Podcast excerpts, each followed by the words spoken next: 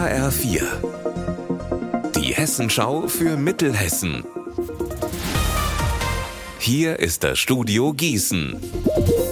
Mit Eva Rösler, schönen guten Tag. Beim allerersten Kulturforum im Landkreis Gießen kommen am Samstag Akteure aus Kunst und Kultur zusammen.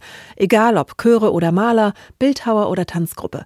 Unter dem Motto Dialog, Vernetzung, Bedarf sollen sich alle untereinander austauschen. Das Ziel, sich vernetzen, Synergien nutzen und herausfinden, was Kulturschaffende brauchen. Auch Politiker und Kulturförderer sind dazu vor Ort. Das Forum soll zukünftig zweimal im Jahr stattfinden. Damit sollen alle Kulturschaffenden im ganzen Landkreis gefördert und verbunden gefunden werden, sagt Anja Horstmann.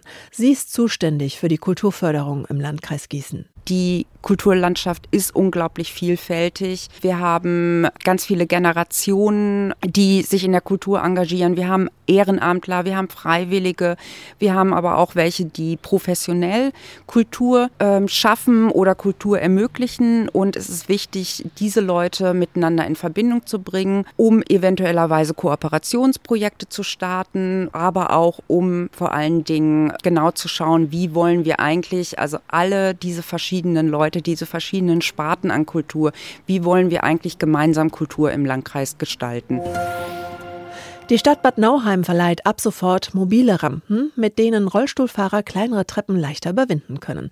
Auch Senioren mit Rollator oder Eltern mit Kinderwagen sollen von dem Angebot profitieren. Mehr von Alexander Gottschalk. Gedacht sind die mobilen Rampen für Kulturveranstaltungen und Sportveranstaltungen. Die finden nämlich häufig an Orten statt, die noch nicht komplett barrierefrei sind.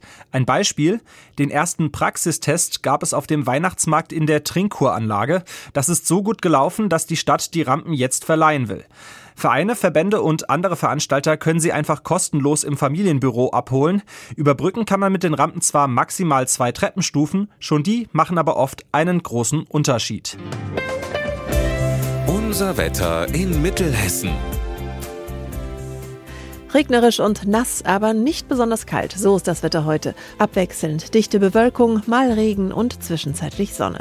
Bei 9 Grad in Dillenburg und 10 in Braunfels.